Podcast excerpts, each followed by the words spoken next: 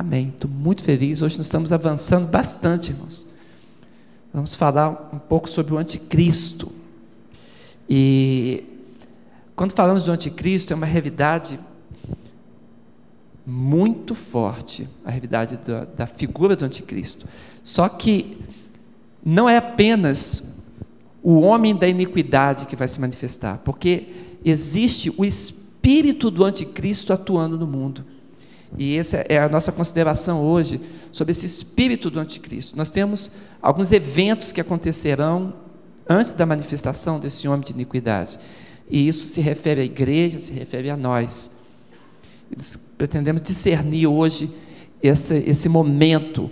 Eu coloquei essa figura, achei que ela foi muito representativa. Eu queria que você olhasse para essa foto. O céu completamente fechado, né? E os girassóis todos para baixo, né? E eu estava pensando exatamente sobre isso. Como nós precisamos da luz de Jesus. Amém? Precisamos muito, muito mesmo. E existem pessoas que estão sobre a influência, organizações que estão sobre a influência do espírito do anticristo, famílias inteiras, irmãos, conceitos, educações que estão sob a égide do espírito do anticristo. E esses girassóis precisam virar para cima, né? para o sol da justiça. Por isso eu gostaria de começar mostrando essa foto para você. E seguindo adiante, nós vamos ver alguns textos bíblicos que falam diretamente sobre o anticristo. Por favor. Muitas vezes o cristão, ele quer saber sobre o surgimento do anticristo, que se constituirá em inimigo ferrenho contra a igreja. Isto é importante, mas antes que ele aconteça, há um perigo presente que não devemos desprezar. O espírito do anticristo já está no mundo. Nós estamos aguardando, sabemos que o inimigo ferrenho da igreja, o homem da iniquidade, vai se manifestar, mas existe ainda no mundo a manifestação do espírito do anticristo, e essa é a nossa consideração nesse momento. 1 João 4, 2 e 3. Vamos ler juntos, irmãos. Nisto reconheceis o Espírito de Deus. Todo espírito que confessa que Jesus Cristo veio em carne é de Deus. E todo espírito que não confessa a Jesus não procede de Deus. Pelo contrário, este é o espírito do anticristo, a respeito do qual tendes ouvido que vem e presentemente já está no mundo. Essa é a palavra do, do apóstolo.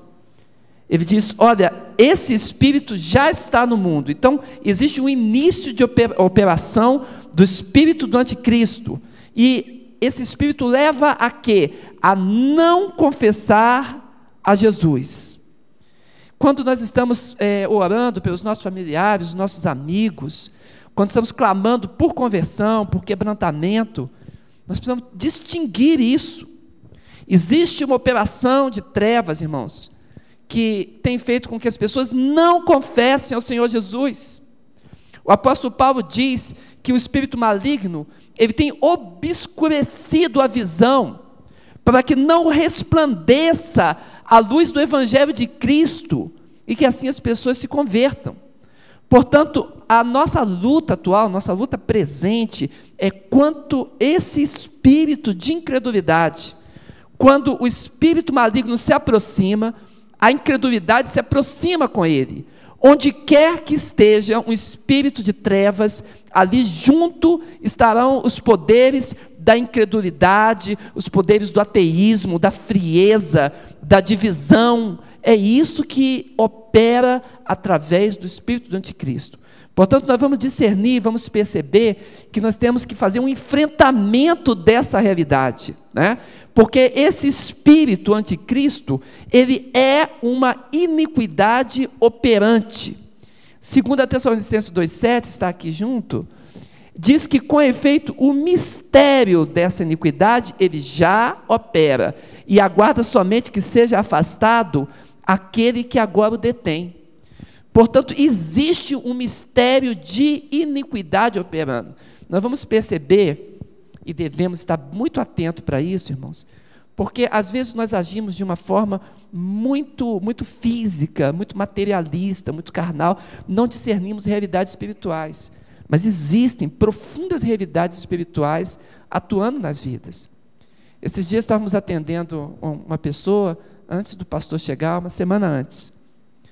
Uma senhora ela nos fez uma pergunta aqui no gabinete. Ela falou, pastor, por que quando eu vou na igreja e a pregação começa, começa a vir na minha mente palavrões? Eu falei, palavrões? Ela falou, é, vem xingamentos, vem palavrões da minha mente. Ela falou: Isso é normal? Eu não sei o que, que acontece, não sei o que, que eu associo. Sabe que é psicológico isso? Irmãos, é trevas, oposição do mal. Falei: Bem, nós vamos ver, vamos orar. Quando fomos orar, logo manifestou um, um espírito de trevas e tivemos que revisar a oração e declarar mesmo a expulsão do mal. Mas nós não podemos olhar as coisas como normais, não é normal. Não é normal que de repente você esteja associando igreja a uma coisa ruim. Deve haver algo que entrou aí no meio e que tem trocado os valores, tem truncado valores. Nós precisamos ter essa realidade, porque às vezes nós apontamos a nossa metralhadora espiritual, nossa arma espiritual, em cima da pessoa errada. Às vezes tem um irmão lá no canto, a gente atira no irmão, né? Em vez de saber que será que a gente não deve está percebendo que existe espíritos de trevas que atuam e que jogam com as palavras, jogam com as situações e precisam ser derrotados pelo nome de Jesus? Amém, irmãos? A nossa batalha, nós conhecemos bem de Efésios, né? Não é contra a carne e o sangue, mas é contra esses principados espirituais, essas potestades do mal, os príncipes desse mundo tenebroso. É disso que estamos falando. Portanto, essa figura da, dessa manipulação do mal é o mistério da iniquidade operante. É contra ele que nós lutamos. Você tem lutado, tem orado por pessoas que precisam se converter e têm coração resistente? Por mudança comportamental que você não entende por quê, como aconteceu de repente? Eu quero te desafiar no nome de Jesus. Clame no nome de Cristo, Senhor eu clamo a Ti, que toda resistência do mal caia por terra no nome de Jesus. Você concorda? Amém? Clama dessa forma, porque existem realidades espirituais. Essa influência, então, ela precisa ser discernida, né? Do, do espírito do anticristo. A Bíblia fala sobre isso. É isso que estamos olhando agora. 2 Coríntios 2,11 é, Paulo diz assim: para que Satanás não alcance vantagem sobre nós, pois não lhe ignoramos os ardis. Nós não podemos ignorar os ardis de Satanás. Ignorar que ele tem desígnios, tem propósitos, que ele tem armadilhas, o laço do passarinheiro, nós não podemos ignorar essas realidades. Então, o apóstolo, o apóstolo Paulo, ele diz: se essa realidade foi ignorada, o inimigo passa a levar vantagem sobre nós. Irmãos, o inimigo já é invisível. Se nós não reconhecermos as suas artimanhas, provavelmente ficaremos numa situação desfavorável. É nesse momento que precisamos orar e discernir espírito. E eu queria que você entrasse nessa dimensão no nome de Jesus. Como é que se discerne espírito, pastor? Se é invisível, como é que eu faço isso? É a oração, irmãos o que nos faz perceber, ficarmos sensíveis espiritualmente e percebermos, discernirmos os espíritos, é oração. Quando nós clamamos, buscamos a Deus, temos prática de oração, seguimos com o Senhor, o nosso espírito fica treinado, as nossas faculdades espirituais, como diz o apóstolo Paulo, as faculdades espirituais, elas ficam treinadas para perceber. A, essa, a gente passa a ter uma antena percebendo o que está em volta. As pessoas que estão clamando, que estão lutando, elas discernem com muita facilidade. É por isso que lá em 1 Coríntios capítulo 2, o, o apóstolo termina o capítulo 2 dizendo bem assim, que aquele que é espiritual discerne bem o quê? Todas as coisas. Mas dele ninguém é discernido. Ou seja, as coisas que ele guarda no seu coração, Só o Espírito Santo vai discernir. Então ele tem segredos de Deus nele. Quando alguém chega assim discerne sua vida todinha, é um termômetro. Você não está vivendo vida espiritual, porque sua vida está sendo discernida perante as obras de trevas. Eu vi uma pessoa que falou assim: Pastor, eu fiquei tão intrigado. Na rodo ferroviário, uma cigana me abordou e ela foi dizendo toda a minha vida. O que, que é isso? Foi carnalidade. Porque a obra de trevas, irmãos, não pode discernir o homem espiritual. Recebe isso no coração? Amém? Não pode discernir. Somos nós que discernimos todas as coisas. É isso que diz a palavra do Senhor. Então, Satanás não pode ter vantagem. No nome de Jesus, não ignoramos os seus ardis. Pode seguir. Olha o que diz a palavra. 1 João 2,11, filhinhos, já é a última hora. Nós vimos na, no estudo passado. E como ouviste que vem o anticristo, também agora muitos anticristos têm surgido pelo que conhecemos que é a última hora. Então parece que existe um padrão que vai sendo montado, como se fosse um quebra-cabeça, que vai sendo discernido a cada peça que se coloca nesse mapa, nessa montagem dessa figura, dessa cena dos tempos escatológicos, do tempo do fim. A cada instante, uma nova pecinha está sendo colocada. Portanto, irmãos, nós conhecemos pelo surgimento dos anticristos. E o espírito do anticristo está aí e os anticristos se manifestam juntamente com ele. Uma manifestação muito clara do espírito de anticristo, por exemplo, foi na época de, de, de Hitler. Ele é chamado para os estudiosos de o quase anticristo. Manifestou muitas qualidades mesmo, né?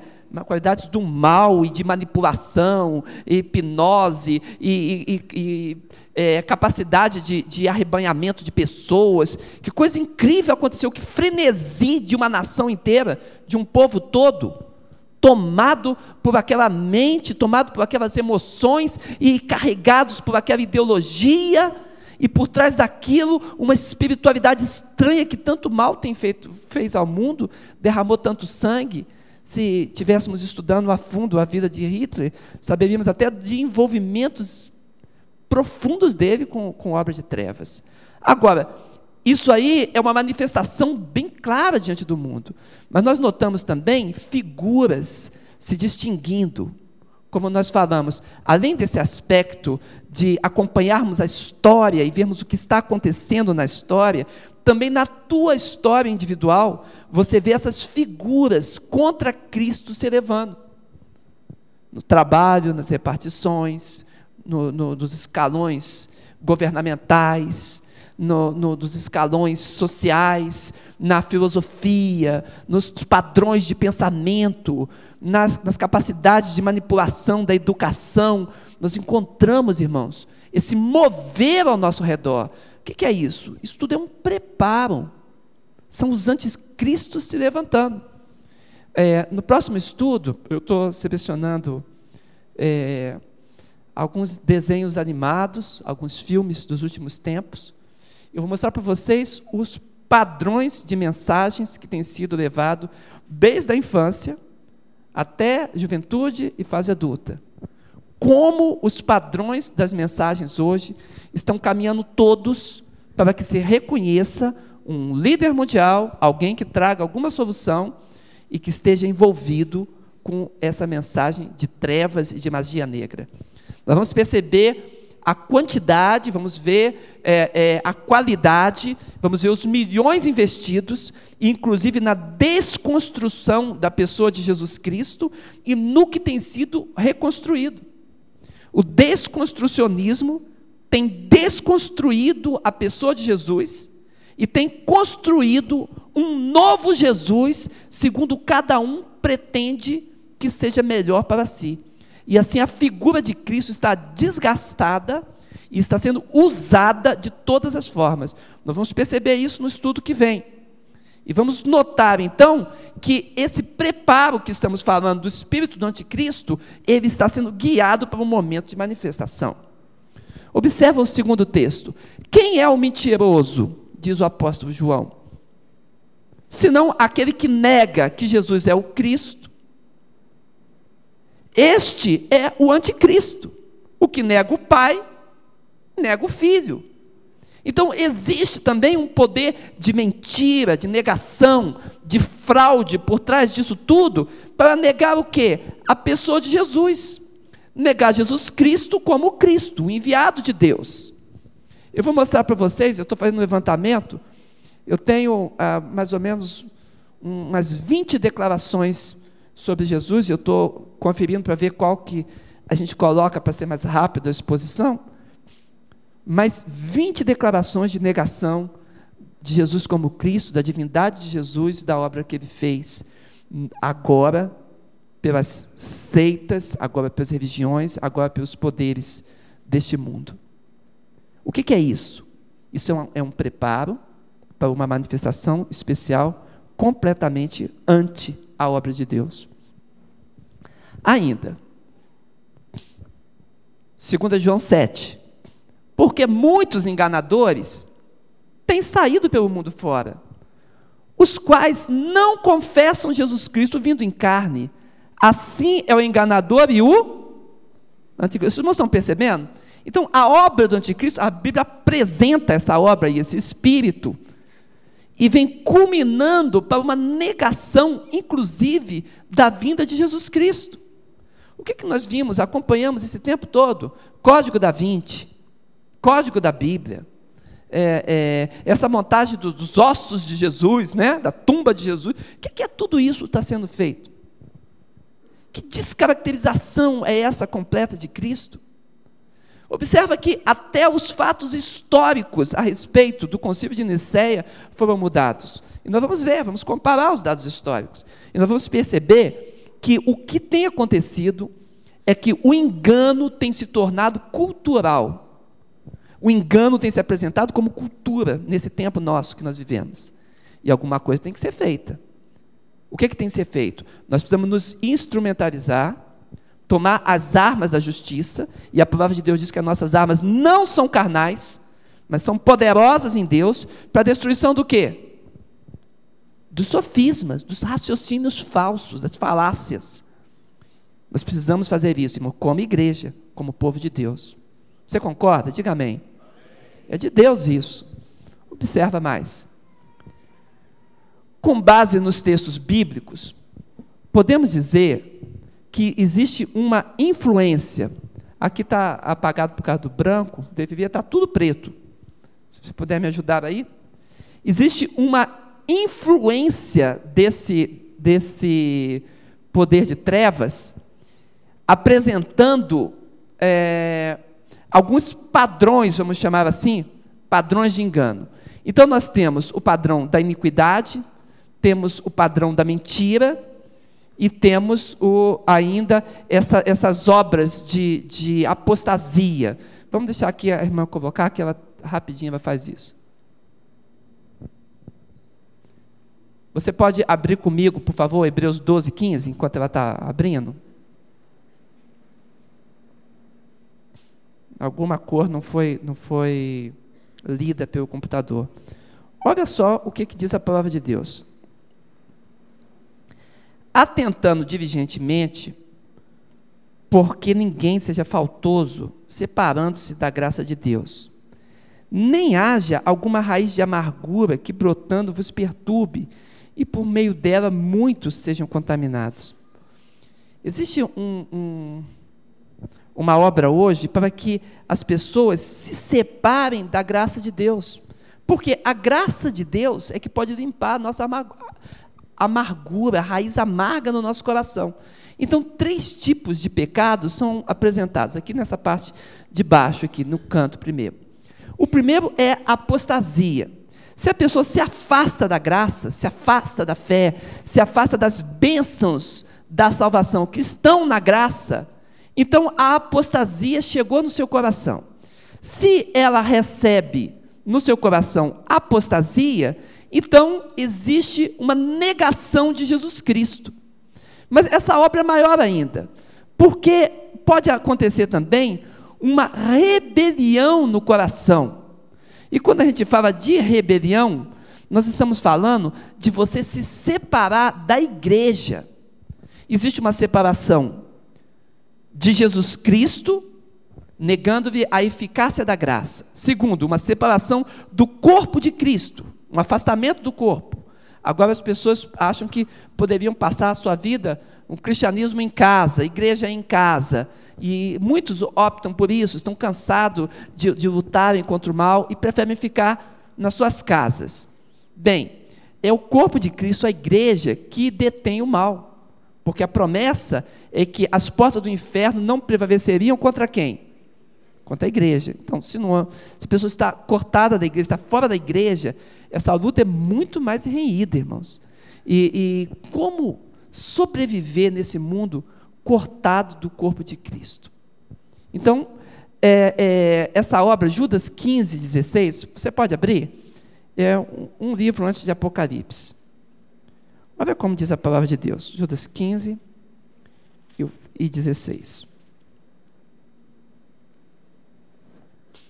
para exercer juízo contra todos e para fazer convictos todos os ímpios acerca de todas as obras ímpias que impiamente praticaram, acerca de todas as palavras insolentes que ímpios pecadores proferiram contra ele.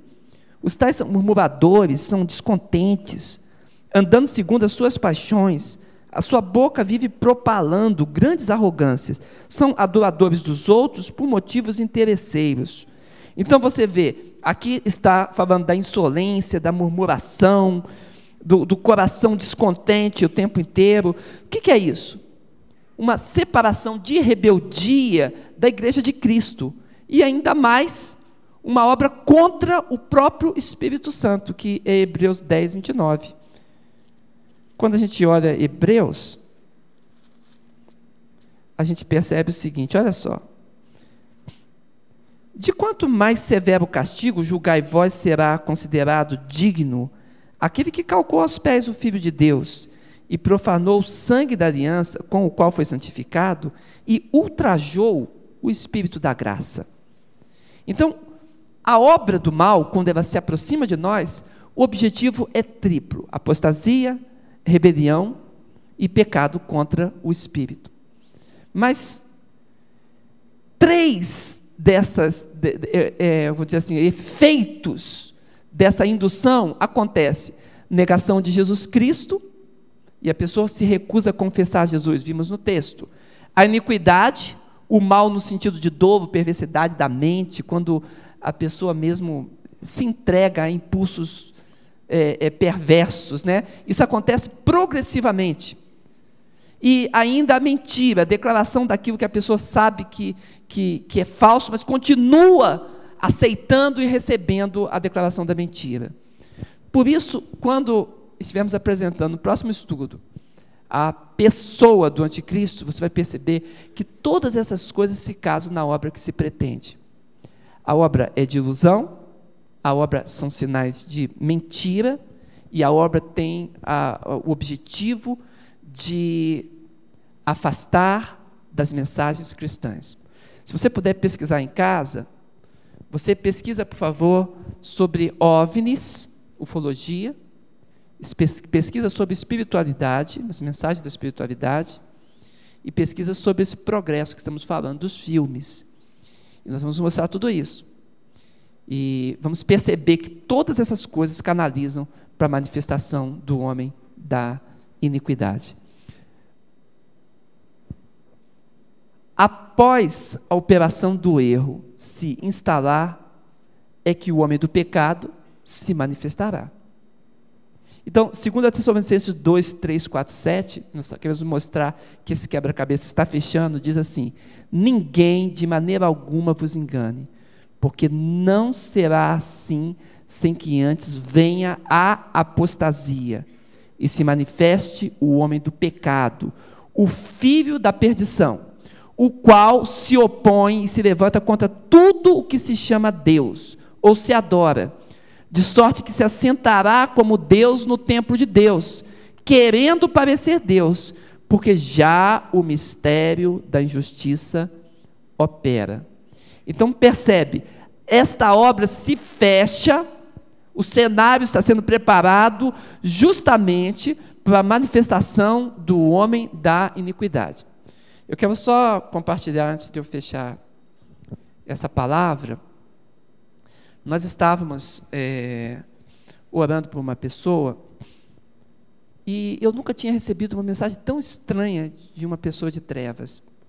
Ela é ligado a, a um espiritismo muito esquisito, estranho, ainda não discerni bem que tipo de espiritismo é esse. Mas ela invoca poderes de trevas e, e juntamente com um, um, tal de mestres do universo, que eu não sei bem aonde ela quer chegar com, com essa invocação. Eu quase cheguei a pensar que é o filme do He-Man, entendeu? Mas ela colocou as coisas e eu. Observe, irmãos. Estávamos conversando e ela falou bem assim para mim: Olha, você sabia que vai ter um momento em que todos os crentes vão ser tirados da terra? Eu falei: Como é que é?